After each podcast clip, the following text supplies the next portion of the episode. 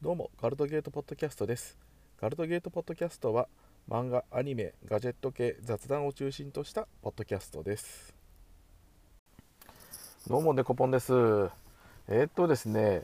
あのー、ここ以外のポッドキャストもですね実は撮っておりましてあのー、クルリンゴクルミアップルユーザーグループで、まあ、雑談を中心としたまあ撮ってるんですけどで30分ぐらい、まあ、雑談トークを取ったまでは良かったんですけど、えー、データが250メガぐらいまで来ましてまあまあまあそれはそれでまあいいとしてまあ最悪なのがあのー、もう最悪本当に最悪なんだけどあのノートに上げてたんですけどノートだとですね、えー、100メガまでってなっててでデータ容量250だから足りねえじゃんってなってじゃあどうしようかなと思ったらですね、えー、まあ YouTube に上げちゃえと。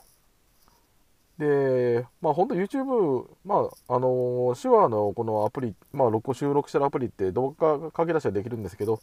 まあ動画書き出しできるけど、まあ動画のその映像部分をどうするかっていうとですね、まあ写真がそのまま1枚ピッて貼ってあってですね、そのままでいっちゃうってパターンなんで、まあまあ、収益化考えたらまああれなんですけど、まあ、収益化するほど人集まんねえよなという、人集まんねえよなっていう悲しい、まあことも考えまして、まあいいやで書き出して、とりあえずそれを YouTube にアップして、それをノートに貼るっていうですね、まあ悲しいゲートをやってしまいました。うん、なんか他にですね、なんかまあいい方法があったらよかったんだけど、まああまり音質もいいわけじゃないので、まあ結局仕方ないかなというような感じですね。うーん。で、動画にアップするとですね、なんか60メガぐらいになっあ60メガぐらいまで落ちて、わあ、なんでこんな落ちるんだろうっていうのがですね、結構面白かったです。意外とあとノートに貼るのもですね、ノートも結構くそくてですね、まあ、あの YouTube の貼るのがまあすごい楽なんですけど、もうめんどくさいめんどくさい。大変でした。なんかね、ほんといい方法ないかなと思います。もう、アンカーのこの、アンコールの方に上げてもまあいいんでしょうけど、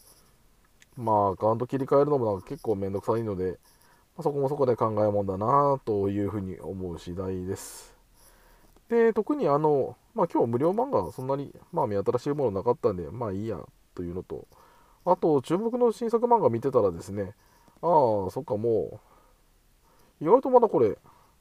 関数稼いでないんだなと思うのがですね、あのスペリオールで連載している夏目新たの結婚っていうのがありまして、まあまあ、これ結構きつい、まあこれはこれでちょっとあの、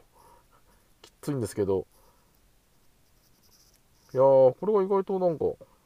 まだ一巻なんだなっていうのがですね、19年11月、うん、注目の新作で見てたら、まだ単行本、まあまあ、稼いでんのかなと思ったら意外と稼いでなくてちょっとびっくりしました。なんか結構意外でしたね。えーと、あと注目の新作、あー、あと、一回これ仕切り直ししたのが面白いのが、あの空伝の姫君っていうあの冬目先生のやつなんで、まあ、冬目先生、あのー、ぶっちゃけ作品の終わらし方があまりうまくないっていうか、本当にイエスタデイを歌ってぐらい、かな個人的にはイエスタデイを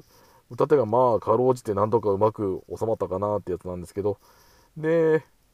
あのー、まあ、これギタリストの、まあ、バンバンドの話、女子高生のバンドの話で、まあ、一回どっかで連載していて、まあ、あの、あ、そうですね、空伝ノイズの姫君っていう3巻あって、まあ、それの続編みたいなやつで、続編っていうか、まあ、うん、なんか一旦終わらせて、もう一回復活させたようなやつですね。結構これ、まあ、終わらせ方うまく終わらせてくれと祈りながらですね、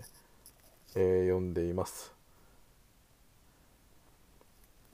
注目の新作結構面白いの結構、もうこの、意外とこのアップルのですね、センスはなかなか良くてですね、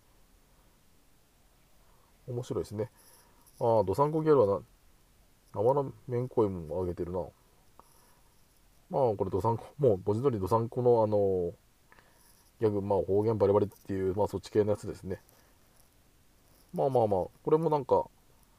ラブコメっちゃラブコメで、結構なんかこれもですね、ちょっと注目しといていいのかな。なんかどうせ、なんかどうせって言い方はあれだけど、アニメ化するんだろうなというふうにですね、まあ思ってます。あとなんか注目系で見てるとまあ望郷太郎もまあ山田先生のあの平原平原物とかを連載してた作家さんのやつですねまあ平原物が平原物っていうかこの人もなんか終わらせ方がまあうまくないというかまあ平原物も結局このその終わらせ方どうなのっていうようなまあね終わらせ方してしまったので。まあ望郷太郎もなんかまあうまいこと終わらせてほしいなって今度こそ。終わらせてほしいなと思うんですよね。平原物のもう前のやつがもっと結構ひどかったからですね。まあ興味ある方はですね見てもらったらですね結構面白いかなというふうに思います。結構これなんか面白いな。なんかああ親友の娘ら娘にあの責めら責められてあの困っています。このあのコミックフェズでですねなんか連載してるやつであの本当に文字通りまああの親友の娘にもうひたすら迫られるっていうねですね40歳のおっさんが。いやーこれもなかなか良いですよ。まあそういう漫画結構多いからですね。まあどうなることやらっていうかまあこれもちょっと楽しみしています。お結構なんか本当にエデンの魔女エデンの魔女たちなんか一回話したような気がするけどまあこれもなんか注目の新作が入ってますね。あああと、アニメ化してる7分の25。まあ、まあ、アニメ化するとなんかあれだねっていうような作品で私ちょっと切っちゃったんですけど、まあ、これも興味ある方は結構、ハマる人は本当にハマってるんで、まあ、ちょっと暗いのが好きな人は、まあ、ぜひ読んでみたらいいんじゃないかなというふうに思います。今日はそんなとこですね。そろそろ終わりの時間になります。今回もガルドゲートポッドキャストを聞いていただきありがとうございました。何かフィードバック等ありましたら、ブログのコメント等に残していただけると助かります。ではまた次回機会がありましたらよろしくお願いします。それでは。